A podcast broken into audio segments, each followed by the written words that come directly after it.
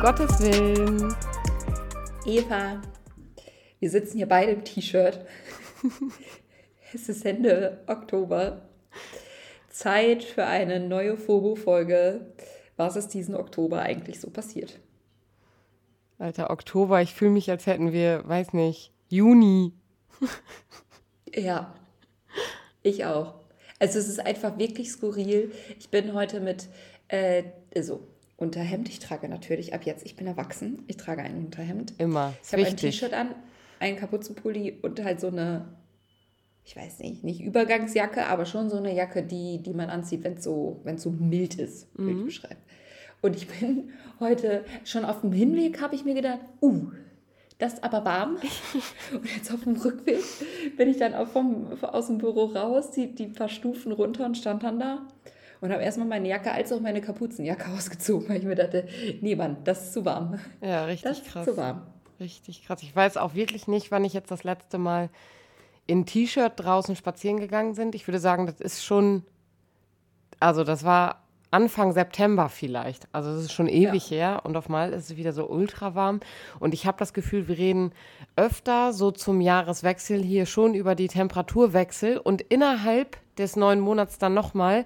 Und es ist jedes Mal so ein Moment, wo wir feststellen müssen, das ist, das ist ein Klimawandelproblem. Ja, also das Ding ist schon.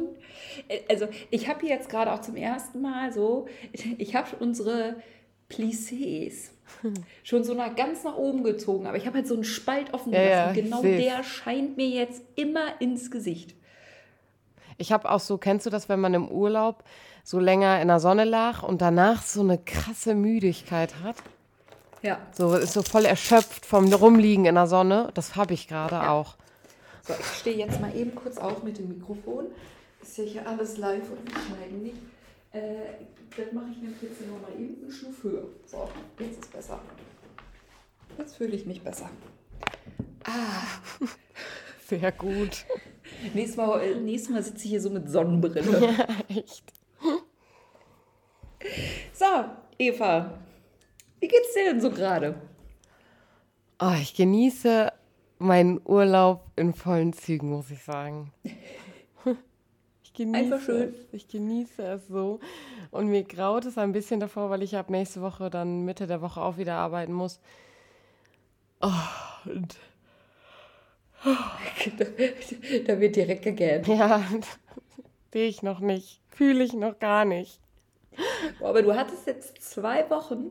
Dann hatte ich zwei Wochen, ja. Ja, die waren Was? auch bitter nötig und danach starte ich halt wieder, ja. Also ich fahre ja nächste Woche nach Bonn auf den katholischen Medienkongress für drei Tage und dann komme ich Echt? wieder. Von wann bis wann denn?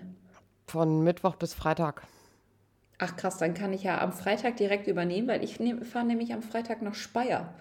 Nice. Ja, ich habe am Wochenende auch, bin auch noch richtig busy, weil dann ist, äh, sind ja die Gremienwahlen. Oh, das steht jetzt ja gerade auch. Und bei uns stehen dann auch noch die Gräbersegnungen an von Allerheiligen Richtig. und alle sowas. Und deswegen bin ich nächste Woche irgendwie trotz dass ich noch zwei Tage eigentlich Urlaub habe, an dem einen Urlaubstag muss ich auch leider schon arbeiten, weil der Bischof mich da sehen will. Aha. Warum will der Bischof dich sehen? Darfst du das sagen? Also der will nicht nur mich sehen, sondern ähm, einen Teil unseres Teams der Öffentlichkeitsarbeit. Ah. Und ähm, genau, der Termin war halt vorher schon angesetzt, vor, bevor klar war, dass ich dann da Urlaub habe. Und deswegen, ah. also ja, gut, ist in Ordnung. Halt, ja, gut, okay. Wenn der Bischof. Ja, wenn der Bischof. Nein, ach, äh, ist schon in Ordnung, aber ich deswegen, ich finde, die letzten Urlaubstage sind immer so. Vorher kann ich immer gut abschalten und muss nicht an Arbeit denken und die letzten Urlaubstage sind dann schon so ein, ah, ich muss mich darauf einstellen, dass ich in ein paar Tagen wieder arbeiten muss. Ja. Ja. Ja. Aber ich mache mich am Wochenende auf den Weg nach Speyer. Also dann Freitag. Am 4., also Freitag. Da findet nämlich die große Diaspora-Eröffnungsaktion äh, statt. Mit ganz viel Besuch aus aller Welt. Und ich bin da, weil da das ehemalige Treffen der äh, Praktikanten, PraktikantInnen aus dem Norden ist. Und äh, das ist ja dann das erste Mal, dass ich dahin fahre. Dementsprechend bin ich gerade auch ein wenig aufgeregt. Und wie das dann immer so ist bei großen Veranstaltungen, äh, ist gefühlt irgendwie die zwei Wochen vorher nochmal mit am intensivsten, weil da nochmal echt geguckt werden muss und dass das alles gut ineinander passt. Irgendwie. Mhm. So die großen Bausteine fügen sich jetzt alle ineinander und dass das halt tatsächlich irgendwie gut funktioniert, ist halt, äh, das steht halt irgendwie mit so gerade an. Aber ich freue mich und äh, bin sehr gespannt, wie das so, so alles wird. Ich habe ja bis jetzt nur irgendwie aus Erzählungen davon gehört und kann dann. Wann nehmen wir eigentlich die nächste Podcast-Folge auf? Weil, aber dann nehme ich mein Podcast-Equipment einfach mit und dann machen wir das Sonntagabend. Ja, ich bin ja Sonntag. Passt dir das? Also ich bin ja Sonntag auch arbeiten, ne? Ach ja. Ach ja, äh, müssen wir noch mal gucken. Ja, das müssen wir uns dann noch mal. Ich nehme mein Equipment einfach auch mit und dann gucken wir mal. Und dann gucken wir mal, wie wir es machen.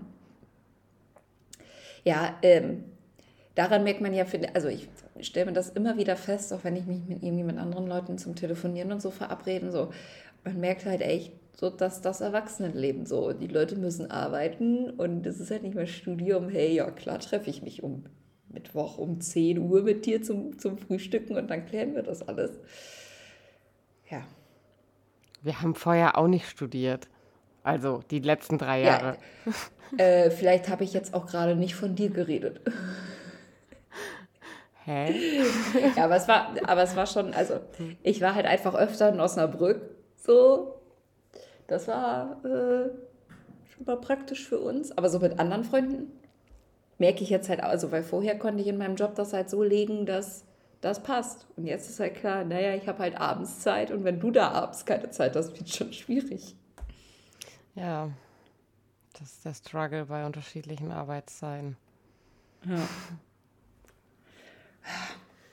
Leben ist kein Ponyhof, ne? Ja, sag ich dir. Sag ich dir.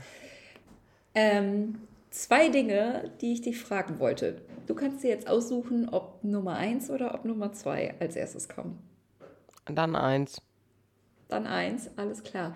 Ähm, weil ich mir so aufgeschrieben habe, so hey, was denn so Neues im äh, Oktober so passiert. Und da habe ich festgestellt, Eva, du hast einen neuen Instagram-Kanal. Ja, ich habe einen neuen Instagram-Kanal. Ich habe gerade überlegt. Ja. habe ich das? Ja, hast du.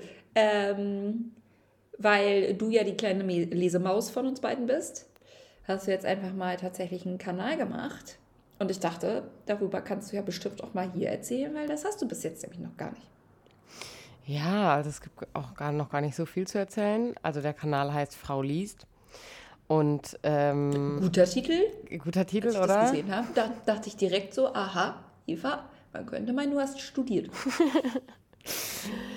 ähm, ja, und ich ähm, rede irgendwie oder stelle auch Rezensionen und unterschiedliche Bücher vor, die feministisch-theologisch sind oder einfach irgendwelche Romane, die mir gut gefallen.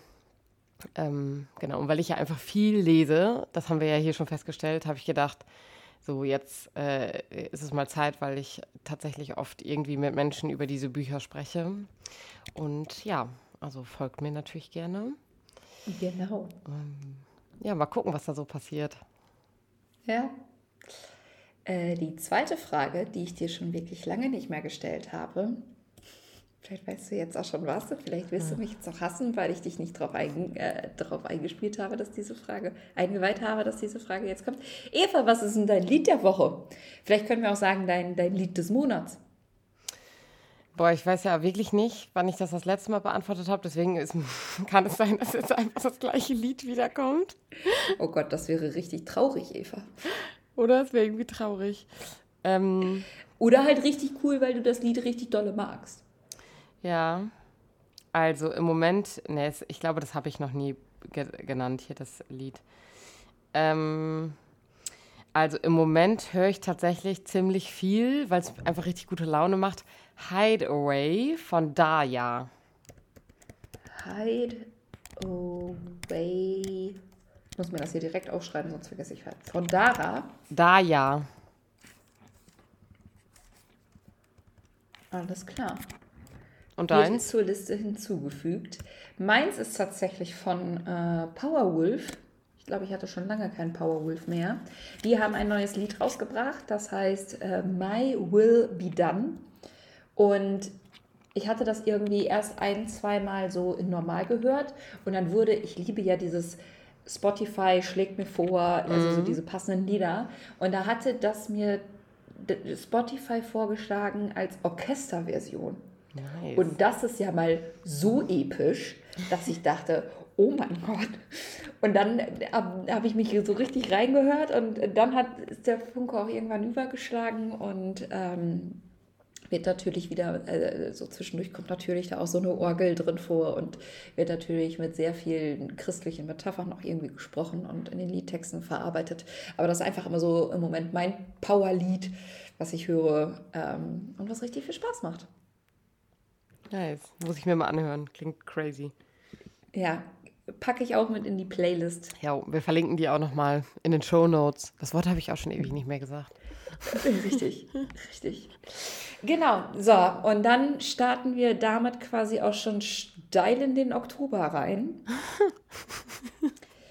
Schließen den Oktober damit ab. Ja, genau. Wir, wir haben uns gefreut auf den Oktober. Jo, stimmt. Ich Wir erinnere uns- mich. St- Stimmt, wir, wir haben uns äh, gefreut. Ja, und ähm, ja, im Oktober ist dann auch viel passiert. Ähm, aber ich habe mir tatsächlich, äh, weil ich dachte, ich will jetzt hier mal nicht nur aufzählen, was irgendwie passiert ist, habe ich äh, zwei große Themen, die ich, glaube ich, äh, noch mit, also die ich besprechen möchte.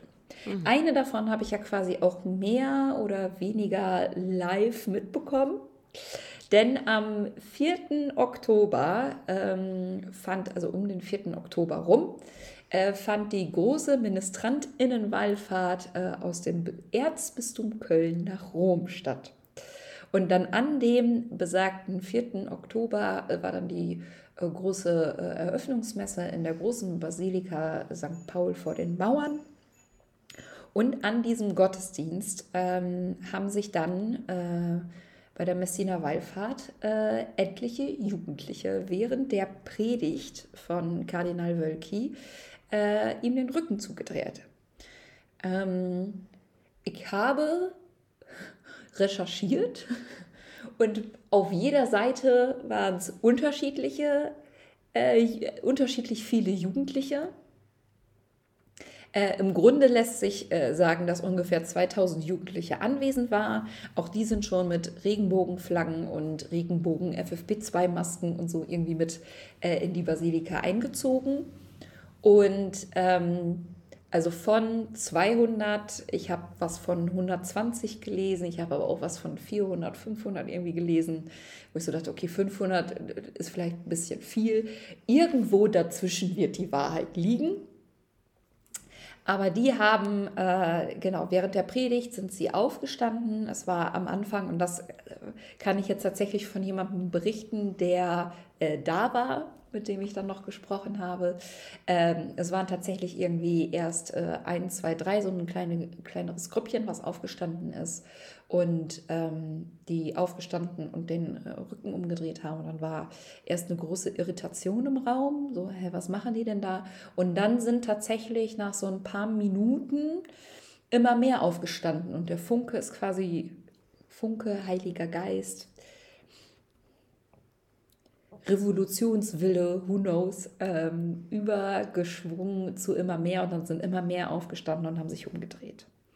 Ich weiß, dass es im Vorfeld auch eine große Diskussion gab, ob schon irgendwie die Leitung an sich irgendwie was macht oder nicht. Die haben sich dann ganz bewusst dagegen entschieden.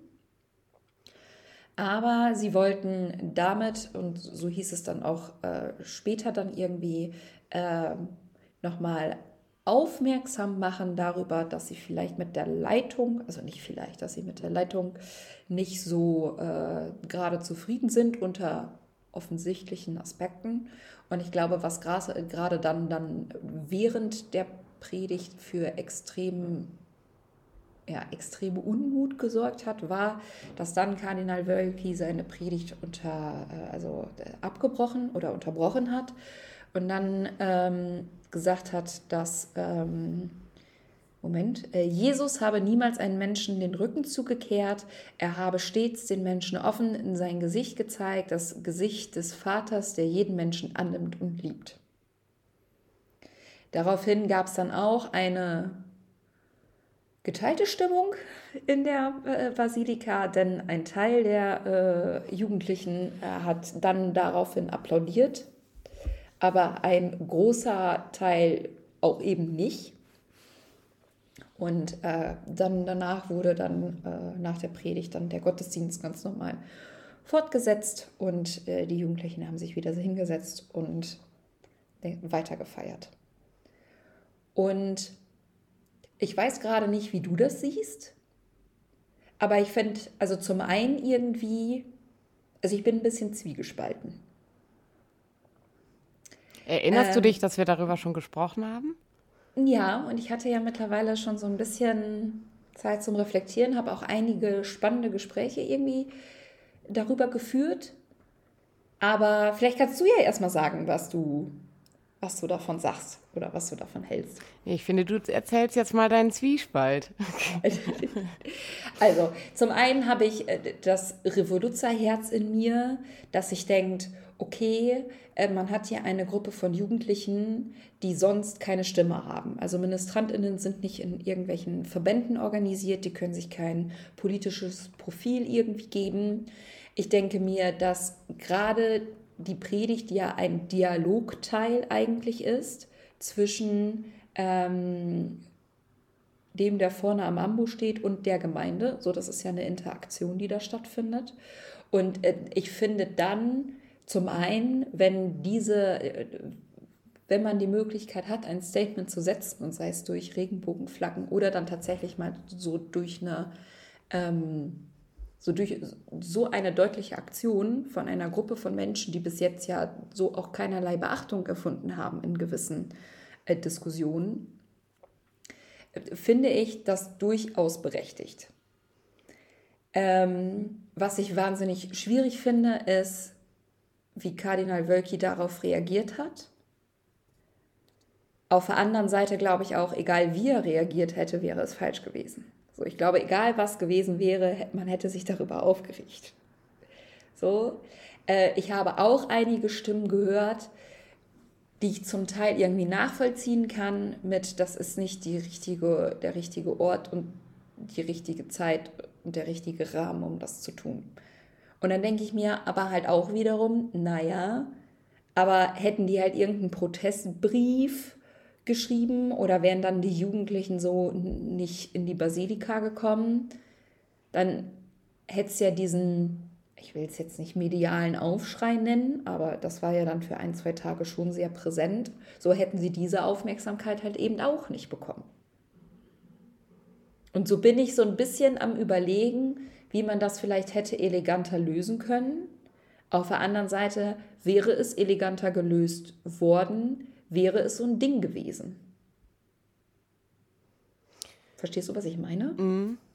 Also, mm, darüber haben wir ja auch beim letzten Mal schon geredet, ne? Also über diese Frage, was ist da irgendwie der richtige Ort oder wie ist das und was heißt dieses Zitat von Kardinal Wölki, was ich halt völlig unangemessen finde. Also, das ist in der Situation nichtssagend. Also hättest, hättest du auch irgendein anderes Bibelzitat bringen können. Ähm, so, darum geht es halt ja nicht. Also weder im Gottesdienst noch in der Situation. Also ja.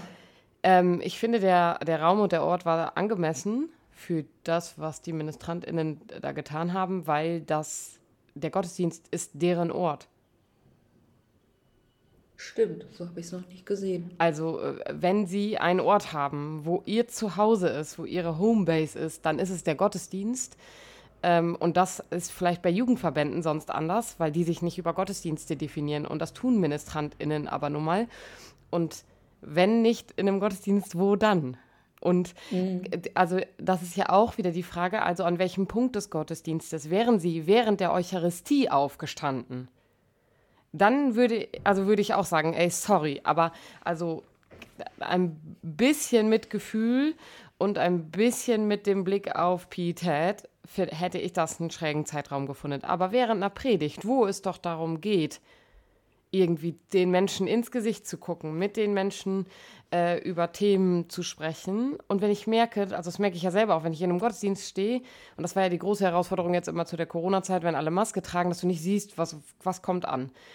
Und wenn ja. ich dann sehe, dass die Menschen aufstehen und mir den Rücken zukehren, dann muss ich da doch drauf reagieren. Und äh, wenn nicht in dem Moment, weil es dann einfach vielleicht eine Überforderung ist, dann zumindest danach. Und ich weiß nicht, ob es danach nochmal in irgendeiner Form ein Gespräch gab.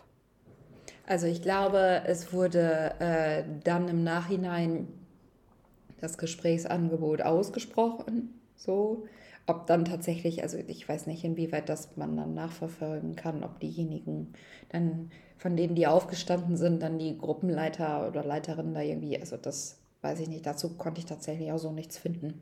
Wenn, wenn doch und das jemand da draußen von denen, die uns gerade zuhören, irgendwie weiß, schreibt uns das gerne. Jo, das würde mich nämlich interessieren. Also ob es da noch eine Aussprache gab, weil ähm, Jetzt ist Zeit für ein Be Real. Was? oh, das müssen wir jetzt aber mal eben ganz schnell. Ähm, ähm, also was ich ja, das ist, das ist hier live und wir schneiden nicht. was ich eben äh, noch gedacht habe, ähm, äh, war, jetzt habe ich den Faden eben auch verloren. Äh, was hast du denn vorher noch mal gesagt? Dass, Dass ich zwiegespalten bin? Ja, nee, sondern ich wollte darauf hinaus. Ach ja, ähm, das ist ja nicht das erste Mal, dass es so eine Protestaktion zu Wölki gab. Und also das finde ich ja auch spannend, ne? Also seine Reaktionen sind ja jedes Mal auch damit verbunden, dass das Ding so ein großes, also nochmal so eine große ähm, ähm, mediale Aufmerksamkeit bekommt, weil die Reaktionen von ihm sind halt ja auch immer entsprechend. Und ich weiß nicht, wie der beraten wird. Aber der muss doch inzwischen lernen, in solchen Situationen ein Verhalten zu finden, um den Menschen in, in seinem Bistum, um den Menschen in seiner Kirche als Bischof zu begegnen. Nicht nur als Seelsorger, sondern als Bischof. Und das tut er nicht. Dann also mit so einem ja. Zitat um die Ecke zu kommen und das damit abzubügeln, das ist, das ist so schwach. Das ist, das ist ja so Ja, und schwach. vor allen Dingen halt theologisch halt auch nicht richtig. Nee. Ach, also davon mal abgesehen, so. Ja, und, und das meinte ich dann zwischendurch halt gerade mit meinem Ausschwenken.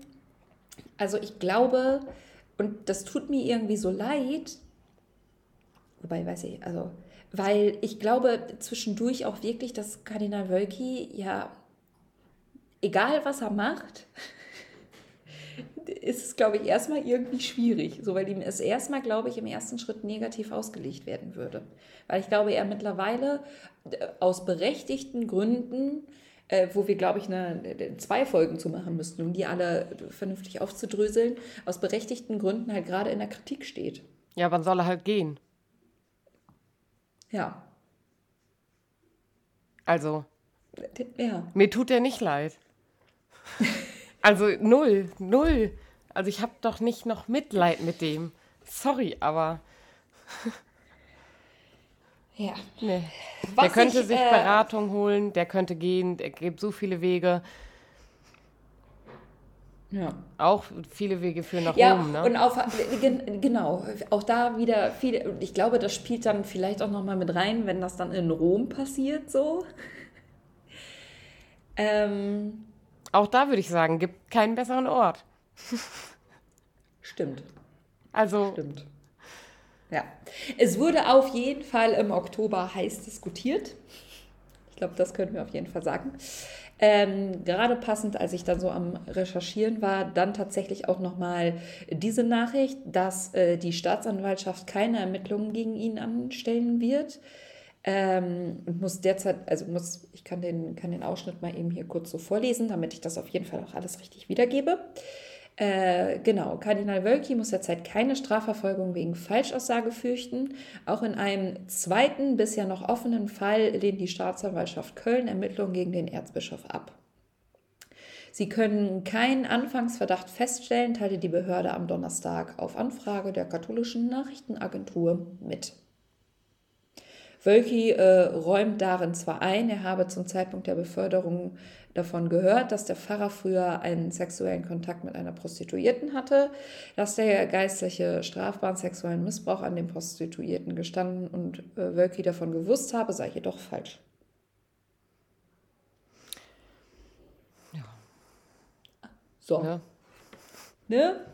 Also auch da würde ich das verbuchen unter, es geht weiter und es wird auch ermittelt und ist halt, und ich glaube, das ist vielleicht das positive Ding, was ich da gerade bei all den Missbrauchsstudien, weil das waren auch viele Nachrichten im Oktober, dass viele Daten festgelegt wurden von Bistümern, wann die Missbrauchsstudien vorgestellt werden, ähm, dass auch da weiter ermittelt wird von Staatsanwaltschaftsseiten, was ich, also das ist das einzig Logische so. Und ähm, ja, dass es da weitergeht, ist vielleicht auch einfach eine gute Nachricht. Ja, und nicht nur von Staatsanwaltschaft, sondern auch von Rom. Also genau. Die Dinge, die ja dann bei der Staatsanwaltschaft äh, nicht weiter verfolgt werden, weil sie meinetwegen verjährt sind oder was auch immer, heißt ja nicht in unserer Kirche. Das ist ja das Gute an dem, an dem zweiten Rechtssystem, was wir fahren. Dann gehen die Sachen halt nach Rom und dann wird da innerkirchlich nochmal ein Verfahren durchgeführt. Genau. Genau. Und äh, man könnte fast meinen, dass du meine Notizen äh, für heute gelesen hast. ähm, denn äh, es wurde auch, und deswegen passt Rom so gut, es wurde auch das neue Arbeitspapier für die nächste Phase der Weltsynode veröffentlicht. Und da habe ich mir gedacht, ey Eva, haben wir generell schon mal über die Weltsynode gesprochen? Haben wir doch nicht, oder? Ich kann mich auf jeden Fall nicht erinnern, in welchem Zuge. Ich glaube nicht. So, wunderbar. Dann habe ich auch nicht umsonst recherchiert. Ich würde dann nämlich jetzt mal ein bisschen was zur Weltsynode erzählen. Die wurde ähm, ins Leben gerufen, soll den vom Zeitraum 2021 bis 2023 passieren und äh, trägt den Titel für eine synodale Kirche, Gemeinschaft, Teilhabe und Mission. Also das soll behandelt werden äh, und ist ähm, mit 16 äh, ordentlichen Generalversammlungen der Bischofssynode der Römischen Katholischen Kirche in Rom dann 2023 abgeschlossen. Es ist das erste Mal in der Kirchengeschichte, dass die gesamte Kirche einer äh, Synode zusammengerufen wird und wirklich jeder dazu aufgerufen ist, daran teilzunehmen. Die Weltsynode wird als umfänglicher Prozess gestaltet und in einem dreiphasigen Verfahren, dessen Zeitplan äh, festgelegt wurde, sollen die äh, Meinung der gesamten Breite der Weltkirche von allen Mitgliedern berücksichtigt werden. Höhepunkt der Weltsynode soll am, im Herbst 2023 die abschließende Generalversammlung der Bischöfe in Rom sein. Zielsetzung der Weltsynode ist es, eine synodale Kirche zu leben, die die Teilhabe aller ermöglicht. Damit stärkt Papst Franziskus äh, die Gesamtheit der Gläubigen, die im Glauben nicht irren kann. Nochmal eben kurz hier Lumen Gentium Nummer 12 zitiert, weil wir sind hier ja auch ein theologischer Podcast. Gegenüber dem, äh, genau, auf diese Weise erhofft sich der Papst eine synodale Bekehrung der Kirche. Er habe damit gleichsam die Reset-Taste gedrückt, so habe ich es in einer Einordnung äh, gelesen, äh, meint nämlich die Kirchenrechtlerin und Beraterin der weltweiten, äh, weltweiten synodalen Prozessen, Miriam Wielens. Ich hoffe, das habe ich richtig gesagt. Genau. Und das neue Arbeitsdokument wurde im Oktober äh, veröffentlicht ähm, und fasst auf 45 Seiten Sorgen und Nöte der katholischen Diözesen weltweit zusammen. Vor allem im Fokus stehen dabei, oder das, was immer wieder mitgenannt wurde, äh, ein besseres gegenseitiges Zuhören und Beteiligung aller. Äh, hervorgehoben werden besonders die äh, Frauen, gesell äh, gesellschaftliche Randgruppen und Minderheiten, wie zum Beispiel sexuelle Minderheiten. Die Erfahrung erstmals echter Beteiligung äh, wird positiv gewertet. Ist meine kleine Einschätzung, denn 112 von 114 äh, nationalen Bischofskonferenzen haben Beiträge eingereicht. Weiterer Kommentar von mir, Partizipation ist also irgendwie doch möglich. Und äh, zwölf Tage lang haben rund 50 Fachleute äh, unterschiedlicher Disziplinen aus aller Welt, äh, irgendwo in der Nähe von Rom, äh, an den Arbeitsdokumenten geschrieben, die äh, gelesen und durchgearbeitet. Ähm, und jeder vorab eingereichter Bericht sei von jeweils drei ExpertInnen gründlich studiert worden. Besonders äh, Themen, die besonders daran vorkamen, äh, sind distanziertes Verhältnis von Gläubigen und Geistlichen thematisiert. Also, wenn ich das in eigenen Worten sagen darf, dass die Geistlichen immer weiter weg sind von den Gläubigen dann einmal, es wurde formuliert als offene Wunde, die Missbrauch der Kleriker, gerade auch großer Schock ähm, in Amerika jetzt gerade, wo die erste große Missbrauchsstudie veröffentlicht wurde.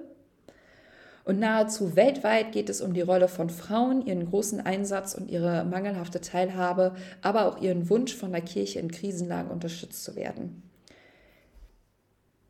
Und meine Frage nun dazu, die ich an dich habe, Eva, wenn das jetzt gerade das ist, was die Weltkirche äh, und sich synodal irgendwie mit beschäftigt, warum haben dann alle eigentlich so ein großes Problem mit dem synodalen Weg hier in Deutschland? Ähm, also ich glaube, es haben nicht einige oder alle so ein Problem mit dem synodalen Weg in Deutschland. Also das war natürlich sehr vereinfacht ausgedrückt. Aber also weil ich das alles hier irgendwie so gelesen habe und weil wir ja auch durchaus in unterschiedlichen Bubbles, churchy Bubbles mit unterwegs sind und ich würde sagen, gerade in der konservativeren Ecke haben die ja schon größere Probleme mit dem synodalen Weg und gerade auch mit den Themen, die da besprochen werden.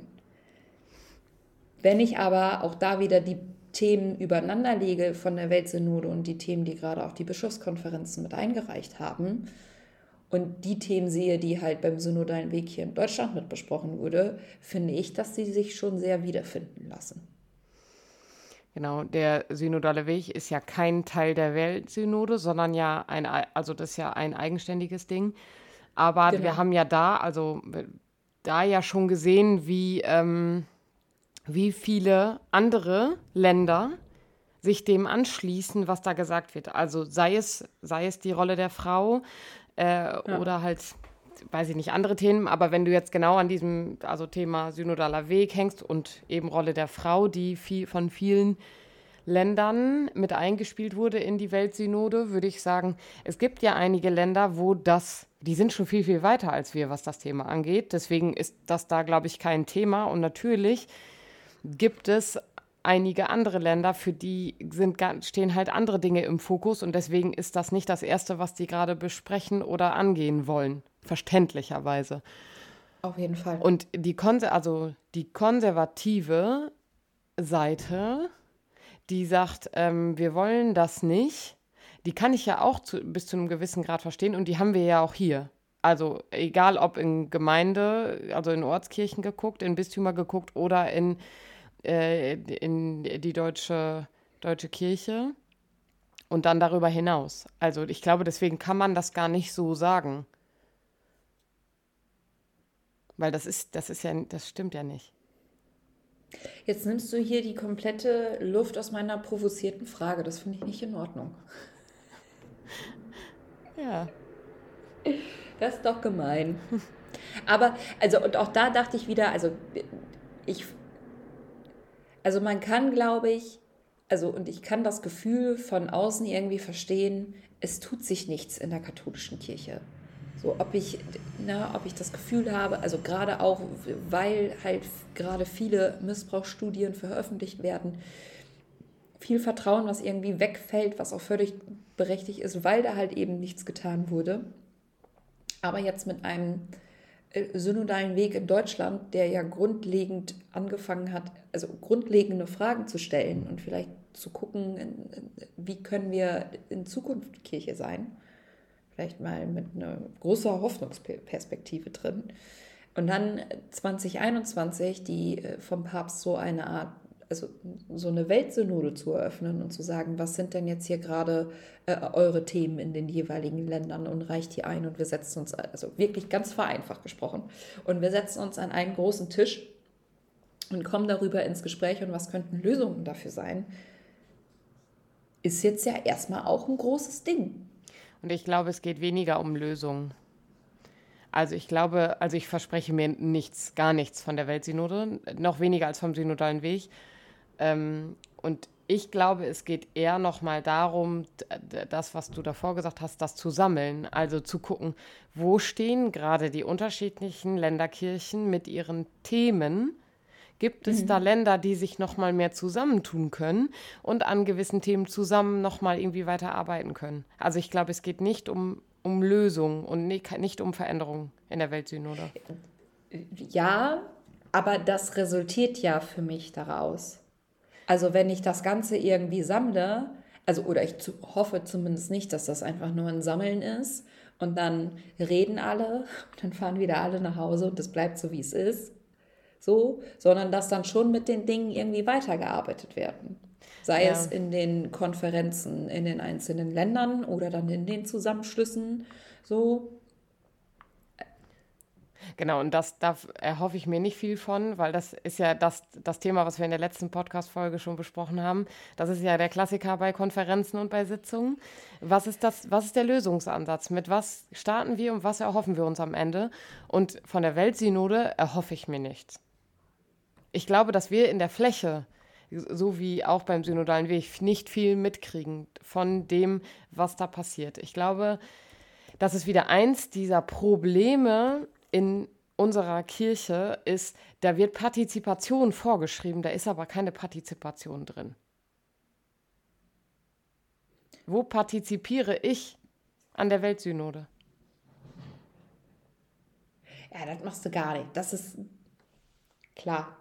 So, aber ich glaube, vielleicht haben wir, also vielleicht haben wir da gerade zum ersten Mal so, ein, so ein unterschiedliche Standpunkte. So, weil natürlich, also das wäre natürlich der absolute Brüller, wenn die sich alle im Herbst 2023 treffen und dann zusammenschließen, ja, Frauenpriestertum geht doch.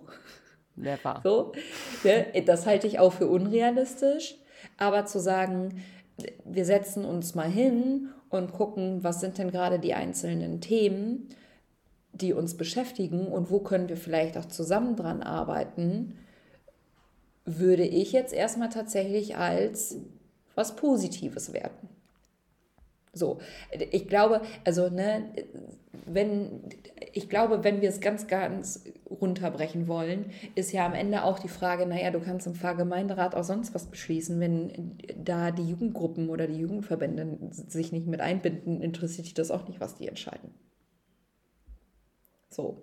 Deswegen sind ja, glaube ich, oftmals auch irgendwie so ähm, Wahlen auch so schwierig, weil sich viele Menschen fragen, ja, aber was, was habe ich davon, mich da wählen zu lassen oder da generell zu wählen? So, es geht ja auch in beiden, beiden Seiten. Ja, hat es nicht, würde ich, würde ich auch sagen. Hat, hat keinen Sinn.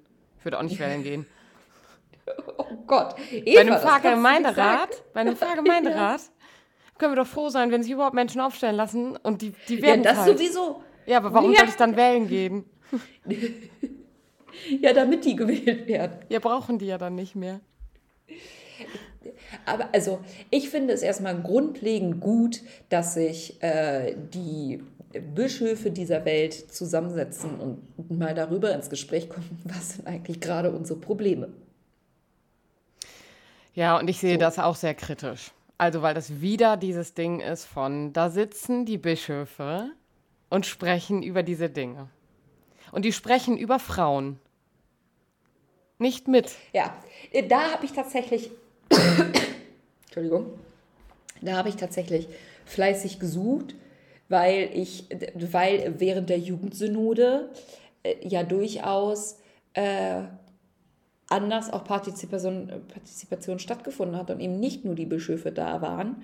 Und wenn da irgendwie gestanden steht, es soll, äh, oder steht, gestanden steht, boah, ich kann schon nicht mehr reden, ähm, von allen, das ne, sollen die Meinungen in der gesamten Breite der Weltkirche von allen Mitgliedern berücksichtigt werden, lese ich, und vielleicht bin ich da auch zu leicht, glaube ich, keine Ahnung, Äh, lese ich da aber nicht raus, dass das alles nur Bischöfe sind, sondern dass da auch durchaus andere Menschen zu Wort kommen. Keine Ahnung. Aber wie gesagt, vielleicht äh, sehe ich das auch zu positiv und im Herbst 2023 zünde ich mir eine Fackel an und fahre mit dem Nachtzug wieder nach Rom. Ja, geil. War ein Spaß. ja, da bin ich so genervt, dann äh, lasse ich das auch, wenn ich angekommen bin. Oh wei. Ja. Das Ja. waren meine großen Themen. Ja, echt viel, viel Bischofstalk. Ja. Viel Rom-Talk. Ja, viel Rom-Talk und das, also Rom war ja auch ein, also ein großes Thema. Also- ein, Genau, war, also Quadar war, war ein großes Thema bei mir im Oktober. ja, ja. Wer weiß, was im November so passiert. Vielleicht reden wir dann sehr viel über Görlitz. Who knows? ja, schätze ich, schätze ich. Wer weiß, Das vielleicht stirbt im November der Bär in Görlitz. Who Ja, knows? Ja, ja, ja. Nee, aber da sind wir beide ja auch unterwegs im November, deswegen wer weiß, wie das so wird, was wir da so zu Ja. erzählen haben. Und Genau. äh, ich bin gespannt. Und äh, gucken, wie sich das Wetter noch so verändert. Vielleicht schneit es nächste Woche, ne? Wer weiß das schon. Ja, who knows? Klimawandel, immer wieder eine Überraschung. Yay. Super. Sehr gut. Eva, dann wünsche ich dir noch eine schöne restliche Urlaubstage. Schönen, schön. Oh, Ja, danke. So Zeit, dass ich Danke. dieses Mikrofon ausschalte. Ja, gebe mir Mühe, sehr viel zu genießen. Heute fahre ich erstmal zum Weinhandel und gehe shoppen. Geil. Jo. Meine Adresse hast du. Tschüss. Tschüssi.